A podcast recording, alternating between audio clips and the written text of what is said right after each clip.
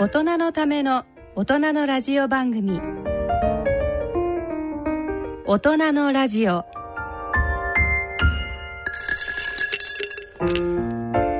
ご機嫌いかがでしょうか？東京肝臓友の会の米澤敦子です。毎月2週目のこの時間は肝臓疾患に焦点を当ててお送りします。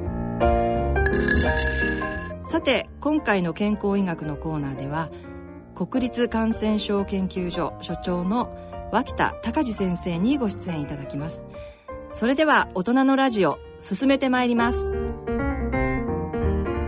大人のための大人のラジオ。この番組は野村証券ギリアドサイエンシズ株式会社アッビー合同会社他各社の提供でお送りします。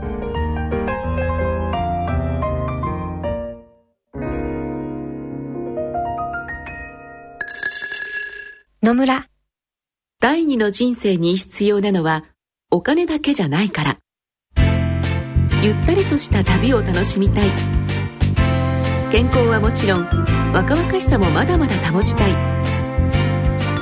住まいをもっと快適にしたり相続のこととかもしもの時のことも考えておきたい。セカンドライフのために知りたいことってたくさんありますよね。あなたのハッピーなセカンドライフのために。野村証券の本支店ではさまざまなスペシャリストを講師にお招きして野村のハッピーライフセミナーを開催しています。詳細はウェブで「野村のハッピーライフ」と検索してください。なお当セミナーではセミナーでご紹介する商品などの勧誘を行う場合があります。恐れの村に来て C 型肝炎のない明日へ。はい新しい明日事務局です。あの私の家族が C 型肝炎なんですけど新しい治療法があるって聞いて。はい最短12週間飲み薬のみで治癒を目指せる治療法もあります。本当ですか？その治療はどこで？お近くの専門医療機関をご案内いたします新しい明日事務局では C 型肝炎に詳しい医師のいる専門医療機関をご案内します。フリーダイヤル0120-01-1134または「治そう C 型肝炎」で検索。ギリアド。大人のための大人のラジオ。健康医学のコーナーです。今回は国立感染症研究所ってどんなところ？と題して国立感染症研究所所長の脇田隆二先生にお話をいただきます。脇田先生。はい、はい、脇田です。どうぞよろしくお願いします。よろしくお願いいたします。えっ、ー、と脇田先生と初めてお会いしたのは先生覚えてらっしゃいます？あの台湾ですか？そうです。あのまあ WHO に近いあの会議、ね、そうなんですよね、はいまあ、とにかくあの会議そうですね。あの台湾で初めてお会いして、はい、その後は、えっと、厚労省の肝炎対策推進協議会で、まあ、年に数回ですが、はい、お世話になっております。いやとんでもないです。あの席があいうえお順で並んでいるので席がですね米沢脇田で ね、隣同士なので、はい、あの私がいつもくだらないことを先生に伺って。はい、はい、という間柄ですさて、えー、ここで脇田先生のプロフィールを軽くご紹介してまいりたいと思います。脇田隆二先生1958年愛知県出身。名古屋大学医学部を卒業後ハーバード大学医学部客員研究員。帰国なすって、えー、東京都臨床医学研究所えー、東京都神経科学研究所等を経て2006年国立感染症研究所ウイルス第2部部長に就任され、えー、2018年4月からは国立感染症研究所所長に就任されておられます、えー、C 型肝炎ウイルスは生体外で増殖されることが難しいのですが世界で初めて脇田先生が新型肝炎ウイルスの感染性ウイルス粒子を培養細胞で作成することに成功し2008年には野口英世記念医学賞培養細胞における C 型肝炎ウイルス増殖に関する研究。で受賞されておられます、えー、趣味はマラソンということです、はい。えーっとす。ごいもう聞きたいこといっぱいあるんですけど、はい。お願い。しまあ趣味マラソンということそうですね。はい、はい。まあ今はあの一番マラソンはい。あの余暇には走ってることが多いかもしれないですね。マラソンはいつ頃から？あのこれはですね、はい。僕あのやっぱ研究者をやっていてでもう朝から晩まであの研究室に閉じこもって実験をするとはい。い。う生活をしてたんですね、ええ。まあ、そしたらですねあの健康診断ではい脂肪肝とはい。診断されまして、はい。まあ、見た目からはあんまりあのそういうふうに見えないかもしれないですけど、えええ脂肪肝と言われましてこれはまずいとはい。いうので、まあ、ジムで運動を始めたんですね、はい。でまあ脂肪肝はあの、まあ、しばらくして良くなったんですけど、ええまあ、感染期に移ってから、あのーマラソンをマラソンというかランニングをはい。やろうという同僚がおりまして、ええ。まあ、それに誘われて、ええ。まあ、彼はあのトライアスリートなのでまあ、本格的なんですけどね、はい走るだけならなんとかなるかというんで、まあ、マラソンを始。それまでは、あのマラマラソンというか走ったりっていうことは、えーそのジムでやってそうですねジムでただけですかジムでですね、ジムではねあの自転車を漕ぐを、まあ、主にやってました、ええ。ただやっぱりねジムの中で走自転車を漕いだりあの、うん。走ってるのよりも、まあ、やっぱり外へね出て走る方が楽しいし、はい。あの気分もあの、はい。明るくなるんでストレス解消にもなりますよね、ええ。ええ。なのでもう最近はジムで走るというよりはあのもっぱら外外で走ってますね、いやまあ少しぐらい雨でももう走って。あ本当ですか？へえ私雨だと絶対走らない。もうなんかちょっと濡れるのが嫌なので。そうですね、はいでもまあなんか時間の都合とかでどうしてもあの雨の日にあの走らなきゃなっていう時もあったりとか。まあでも夏走ってるとどっちみちびしょびしょになりますから。あ汗 すね。はい。そうですね。キャリアで言うと大体。大体10年ぐらいですね。10年ぐらい。はい10年ぐらいも走っておられて、はい。そうすると年間まあフルマラソンの大会なんかもそうですね。まああの大体3回か4回ぐらいはあすごいですね。でもまあ真剣に走るのは秋に1回と、うん。えー年が明けて、まあ、2月3月頃に1回。はい。らできれば東京マラソンにははい。出たいんですけど、ええ。まあ抽選ですので、はい。あのなかなかこの2年間は東京マラソンに走れてないですね。えっ、と以前はそうすると何回かそうです走られて、ねもうあもう、えーっと4回ぐらい参加したとあそうなんですすね、すごいですね。いやいや多分あのくじ運が良かったんですよ。この23年いや2年間は当たってないので、うん。来年はぜひそうですね。当てたいなと、はいまあ今年と同じコースだと思いますけども来年も。そうですね。僕が走った時は、ええ。あのビッグサイトがゴ別ールのコースだったのでですよね。はい。ぜひ新しいコースそうに新しいコースねすごくいいです。でもすごいですよね。そのマラソン大会で年に3回4回っていうと、やっぱり相当トレーニングもトレーニングしますね、うん。ええあのートレーニングはどんな感じでやられてます？そうですね、はい。えっともちろんあの長い距離走ったりする時もあるんですけど、その全力疾走で長い距離は走れないので、ええまあ、ゆっくり走ってその心拍数がそんなに上がらないような状態でで、まあ、ゆっくり長く走る。っていうトレーニングと短い距離で、はい。あのギリギリのスピードで走るというあの追い込む、はい。あのトレーニングとはい。2種類主にやりますね。はい。マラソンってそのあのゆっくり走る競技じゃなくえて、ええ。あの長く速く走るっていう、あの競技なので、ええある程度こう心拍数が上がるようなスピードでこう長く走れるようなトレーニングを積む必要があるらしいと。そうなんです。あるらしいんですよ。私もものの本でそれを読みました。でそれを実践してらっしゃってそうですね。いわゆるそのロングスローディスタンスみたいなのとそうですね。あ。とそれとあの行き地走って言って、はいあの乳酸がたまるギリギリの、はい。あのスピードで走るっていう。それはどこでやってるんですか？その乳酸たまるギリギリは。それはよくあの皇居の周りを。あ皇居の周りを。皇居の周りを。まあ大体あの1週か2週なんですけど2週ですよね。1 0キロ。5キロから1 0キロ。あのちょっと追い込んで走る。あのよく1週間に何キロ走るようにしてるとか、はい山中先生とかは1週間に50キロ走るようにしてるんですよとか、えっとそうですね。僕もあのマラソン直前ではなくてマラソン1か月前ぐらいは、あの週に、まあ、4 5 0キロ走ると、ええ。多分ねあの月に200キロぐらいなんですよね、はい。それぐらい走りますけど、ええ。大体でも普通は100キロから150キロぐらいですね、はい。だから一週に25キロうん。から30キロ40キロぐらいですかね、うんまあ、それやっぱり週末じゃないと 週末じゃないとあの時間取れないのでそうでね。長い距離走る時はね。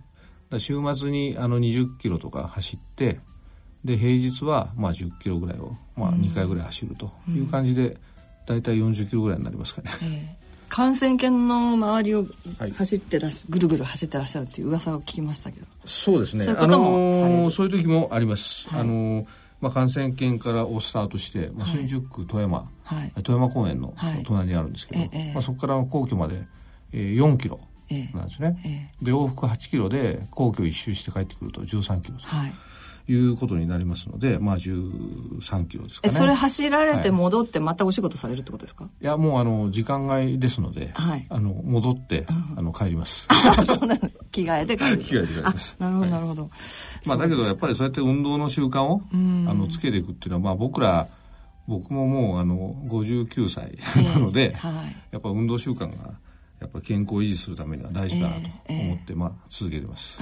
なるほど。走ることは好き？走ることは、うん、まあ好きなんでしょうね、うん、きっと。まあ同じところをずっと走ってるっていうよりはいろんなとこ行った方が好きなんですけど、うん、まあいろいろ体調維持とか、えー、あの外国行くと特に時差とかありますので、はいえ。ー、あのそういったものを解消するためにも、えー、まあ、少しトレーニングあの走る、ね,、と。じゃあもう シューズを必ず持っていく。シューズは持ってきますね、えー、シューズ持って行ってもただ持って帰って持ち帰るという時もありますけど、はいはい、でもなるべく、えー、あの走るようにして、えー、えー、健康維持。あそうなんです。ただね海外行くと、うん、結構あの街が見慣れないので、うん、あの街の中で迷うってこともありますけどね。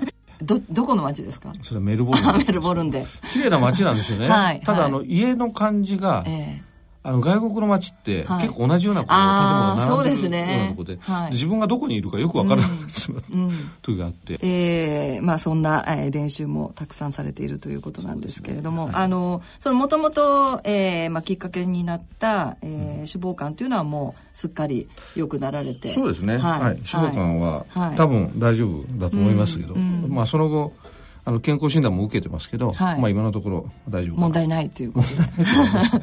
まあ筋筋肉をつけることっていうのもやっぱり大事ですかね。やっぱり僕あの、うん、どうしても年を取ると基礎代謝が落ちてきますよね、うん、だからあの筋肉をつけて、うん、あのまあ基礎代謝できるだけあの維持するというのが大事じゃないですかね、それからやっぱりどうしても歩くっていうことは大事ですからそうですね。あのなるべく歩く習慣を、はい、あのつけていくことが大事かなと思います。えー、でまあ膝を悪くなるとどうしてもねあの、ね、なかなか歩けなくなってしまうので。そうですよね、はい、でその前に、まあ、なるべく、うん、えー、歩けるうちに歩いておく。そうですね、うん、僕もあのその歩くことをお勧めするときには、はい、例えば地下鉄通勤であれば、えー、目的地の一駅前に降りて、えー、一駅歩くと。はいまあ、15分前に家を出て、ええ、あの一息やりましょうという、まあ、そういう健康維持がいいんじゃないかなと思っています、はい、うん、そうですね。これだと割と、えー、やりやすい、ね、そうですね。まああの毎日走るっていうのは結構大変なので。走るのはちょっとハードル高いですよね、えー、先生。ただ、まあ、東僕あのもともと東京人じゃないんですけど、え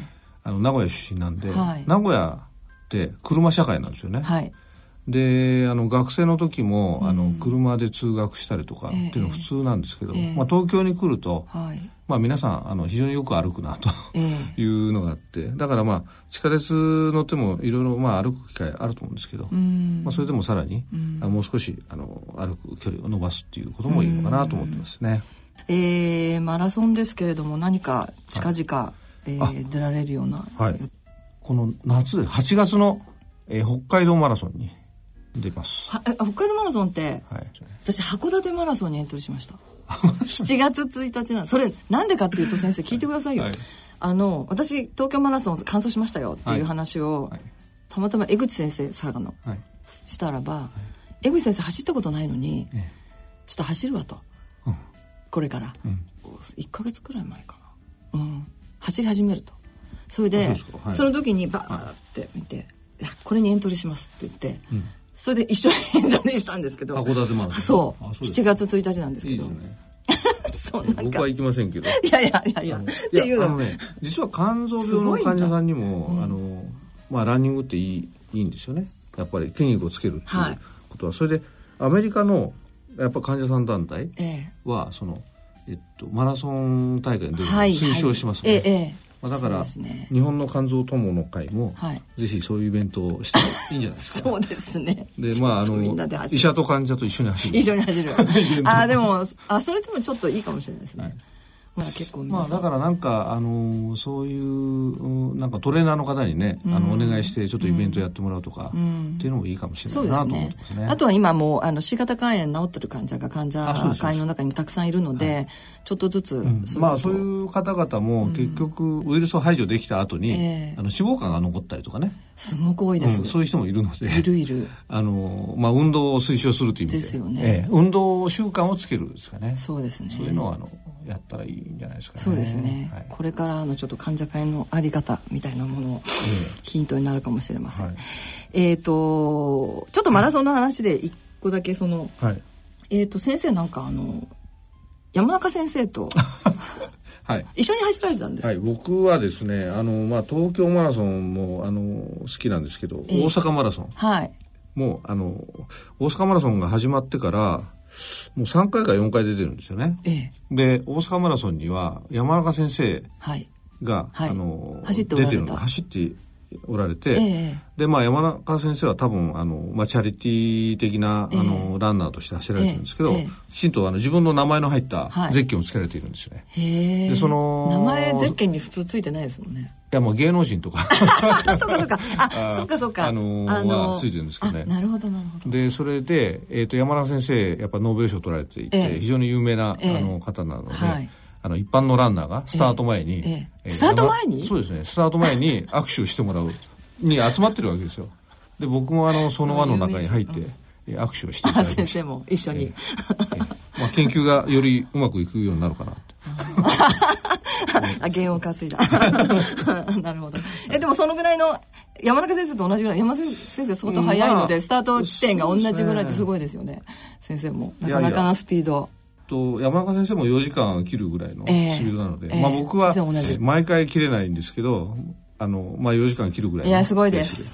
すごいです4時間切る人すごいです。いやこれこうやって言っちゃうと4時間切らないとまたみんなに言われるから。いやいやいやそんなことない。米田さんもあの函館マラソンぜひ頑張って。頑張れハーフです。ハーフ。です。ハーフでもはい。十分だと思います。はい頑張ります。はい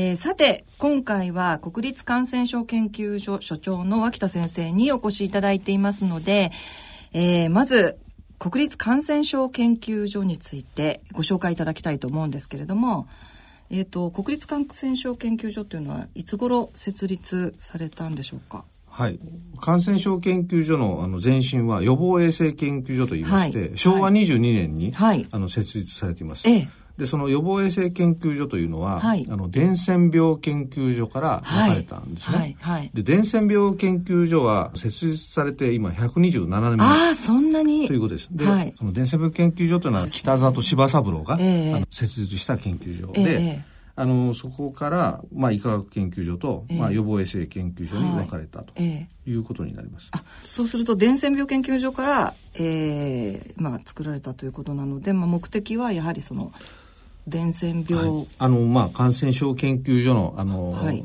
その目的っていうのは、えー、そ、ね、のまあ感染症を制圧して、はい、でそれで予防医学っていう立場から、あの広く感染症に関わる研究を総合的に行って、うん、国の保健医療行政の科学的根拠をそれをあの明らかにするということになるわけですね。ええで実際にその何をやってるかということかなと思うんですけど、まあ、これはあの感染症が今あの日本のどこでどういうものが、あの流行しているかと。いう、まあ、そういった情報を集めて、でそれを分析して、あの国民の皆さんに提供するとい。うことが一つありますね。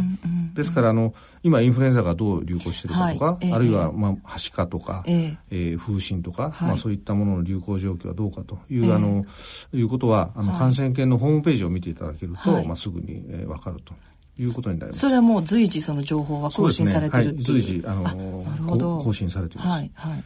でそれからあの感染症のあの、えー、まあ、重要なこととしては検査と診断とい。うことがあります。はい、え。ー、でまあさまざまなあの感染症がありますから、えー、まあ、それのその検査方法を常に、あのアップデートをして、感染症の検査とか診断というのは一義的には、あのそこの感染症が発生した、あの地方でされるということになります。で地方自治体には地方衛生研究所と、まあ、保健所というところが最初にあの対応するんですけど、まあ、そういったところにその検査方法とかをあの、まあ、技術的なサポートするということを行っています。それからあのもう一つは、まあ、多分あの皆さんあまりご存知ではないんですけど、その日本ではその感染症を予防するためにワクチンが使われています。えーはい、でこのワクチンの有効性、安全性を確認するということをやっています。はい、つまりその日本で使われているワクチンというのは、えー、その感染研で国家検定を行って、はい、まあ、その有効性と安全性を確認しているということになります。えーはい、でこれななぜそういうことをしているかというと、うん、あの国家検定という作業なんですけどね。普通のあのお薬っていうのは、えーあの国家検定まではしてないわけですよね。はいはい、でワクチンっていうのはなぜそれをしなきゃいけないかと言いますと、ええ、病気の方にお薬を、はい、で治療すると,、ということと違って、はい、ワクチンというのは予防のために使えますので、健康な人に、あの投与すると、接種をするということになります。はい、ですからあのより一層の安全性有効性を確認する必要があるということですね。まあ、ですからその安全性には非常にあの注意を払って感染研で、えー、確認をしているということになります。えーと、ホームページなどを拝見するともう本当に多岐にわたる、まあ、業務内容といいますかあの、まあ、最近例えばはしかが少し流行してますみたいなニュースがあってで感染症研究所のあの職員の方があお話しなさった先生がお話しなさったりっていうようなあのことがありますけれども、えー、かなりいろんなお仕事そうですね。あの、今、あの、申し上げたように、えー、あの、まあ、感染症の、に関するありとあらゆる仕事をまあしていると言ってもまあ過言ではないということなんですね。であの感染症といってもさまざまなあの病気がありますから、あのまあ広い範囲にわたって、そのまあさまざまな病気のその専門家が、まあ感染症研究所にはいて、うん、でいろんな病気に対するあの研究を行っているとい。うことになります。はいうん、でそれでもちろんあのえその病気の専門家と、はい、それから疫学の専門家というのがいまして、ええはい、あの先ほどあのはしかの流行というのがありましたけど、はい。え、まあ、そういったものがあれば現地ですねその発生してい。る、現地に入ってその流行の状況とかを確認をするという作業も感染症研究所の方からあの地方の方に、えー、出向いて行うということもあります、えーはい、もちろんその時には地方自治体の方々と協力をして、解析をするということになりますね、まあ、先生はこの4月から所長にということですが、はい、以前はその、ウイルス第2部にずっとあの在籍しておられて、はいでそのウイルス第二部というのは主にどういったああことをされてたんでしょうか、えー、っとですね。あの、まあ、感染系にはさまざまなあの研究部があってですね、えーえー、でウイルスのあの研究を担当しているのは、はい、まあ、ウイルス第1部第2部、第3部、はい、それからあのインフルエンザウイルス研究センター、はい。えー、それからエイズ研究センターというのがまあ主なところで、まあ、それ以外の部門でもウイルスの研究しているところあるんですけど、うん、あのまあ、分担をして、えー、担当していると。でウイルス第2部の方では主にあの消化器系の,、あのウイルス感染症を担当しています、えーはい、ですからあの肝炎の研究ももちろん入りますし、えー、もう一つあの下痢症のウイルスですね、はい、それからエンテロウイルス、はい、これにあのポリオも入るんですけど、まあ、それを担当しているということになります。下痢症というのはまあ、今一番あの有名なのはノロウイルス。ノロウイルス。はいはいはい、からロタウイルスと。はい、まあ、これは小児の下痢症なんですけど、はい、まあ、ノロウイルスはね、お年寄りも感染しますから、はい、あの非常に大きな問題なんですけど、そ、ね、まあ、そちらも担当しているということです。はい、はい、まあ、私は実際にはあの、えーと、肝炎ウイルスの研究を主にこれまでやってきましたのでえー、はい。まあ、肝炎の方もやっております。はい、その他にその感染研の、まあ、お仕事業務の内容なんですけれども今までは国内のお話を少し伺いましたが、えー、海外の、はい。はい、えー、何かそうですね、はい、あの、まあ、感染症っていうのは、うん、今すごくあの交通も発達して、ええ、その海外で起きた感染症がすぐに日本に入ってくるという状況になってますね。はい。え、ですからその海外で起こっている感染症の情報をあの、まあ、集めるあの情報収集をするということも非常に重要なので、まあ、我々のあの研究所と海外の感染症研究機関との連携というのは非常に重要になりますね。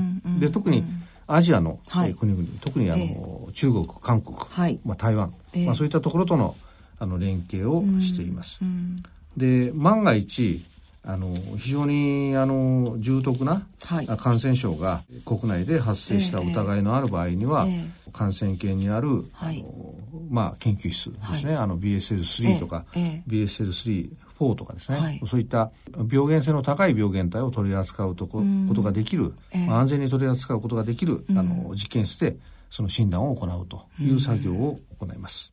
今、まあ、感染症研究所のお話を全体的に伺いましたが、えー、っと大体職員の方は何名ぐらい？感染研の職員は、えー、えー、と研究者とそれからあの事務系の職員合わせて、はいえー、約360名とい。うことになってます。はい、360名っていうのはちょっとどんな感じなんですか？少ない感じえっとですね、あのー、ただまあこれ常勤の職員なので、えー、えっと、非常勤の職員を合わせると約500名。それからあの学生さんとかですね、はい、それからあのリサーチレジデントとか、はい。はい、協力研究員という方を入れると、大体あの1000名弱ぐらいの、ね、1000名弱ぐらいが関わってらっしゃる、えー、ということですね、はい、ただその、えっと、海外の、はい、例えばあの感染源と似たような機能を持っている組織というと米国の CDC とかですね、はいそれからワクチンの検定をやるところというと、えー、FDA とい。うところありますけど、はい、まあ、そういうところはそれぞれあの、まあ、数千人規模の組織ですので、はい、まあ、そういったところと比べると少ない,、まあ、少ないと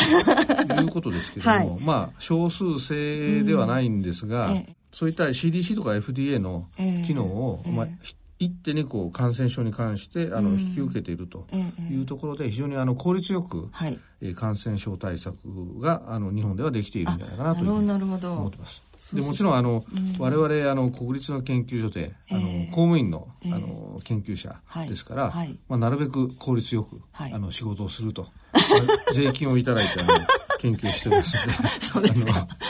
行うということですけど、はい。まあ、あのこのご時世でなかなかあの予算とか、はい、それから人員に関してはあの厳しいですけども、まあ、そういった中で、はい。えー、工夫をしながら、はい、あの業務を滞らせないようにあの、頑張っていると。なるほど。少数制で、はい、ですからもうこういった機会ですね、はい、あの感染研の仕事に関しても、えー、いろいろ理解していただけるとまあいいかな。そうですね。いやいやもうこれわからない方たち感染研って言っても聞いたことがあってもわからない人たちはたくさんいると思うので。そうですね。もし興味を持っていただければ、えー、あの感染研でもあの一般公開とかですね、えー、それから市民公開講座っていうのを、はい、まあ、定期的にやってますので、えー、まあ、そういうところにあの来ていただくといいかなというふうに思ってます、ね、はい、はい、わかりました。えー、さてここで音楽をお聴きいただきましょう。今回はえー、脇田先生からのリクエストで、ドゥービーブラザーズの Listen to the Music をお聴きください。なお、オンデマンドやポッドキャストの音声配信でお聴きの方は音楽をお聴きいただけませんので、あらかじめご了承ください。ドゥービーブラザーズの Listen to the Music。えー、先生、この曲はなぜリクエスト、はい、あ僕はですね、ええ、実は学生時代に、はい、あのー軽音っていうか、はい、バンドやってました、あバンドをやってたんですか、はい、初めて聞きました。え何を担当？あ僕ベースやってましたけどあのえっと同級生にですね、ええ、あの賛浪した同級生で入ってき同級生なんですそれ医学部だの？あ医学部です、ね、医学部のそれであのジョン・レノンにかぶれてた人がいて、はいえええ、ビートルズの コビーバンド、ね、コビーバンドをやって、はい、でその後あのちょっとロックっぽいのをやるっていうんで、はい、まあ、ドゥービーブラザーズとか、え。ー、いろんなのをやりまあ、いろいろコピーをしたりして、はい、そうですね。医学部のバンド仲間で。へえ。あでもせんあいやちょっとあのあ珍しいかもしれないです。あんまりバンドやってらした方ってなかなか聞かないかも、うん、あのー、そうですね。でも、はい、あの同級生でやっぱり教授になってる人とかですね大学で。はい。ええ、でそういう人のところに呼んでもらって、え、で講演することあるんですけど、はい、その時にあのその時の写真を出されたりすると、はい、ちょっとあの恥ずかしい。恥ずかしい。70年代は僕らねあのあれですよ。ジーパンもあのベルボトムって言って、うん、そうです。ラッパズボンみたいな。ラッパズボンみたいなやつと、うんうん、そんなスタイルですよね。そうですね髪長かった髪長いですねはい。はい。わかりました。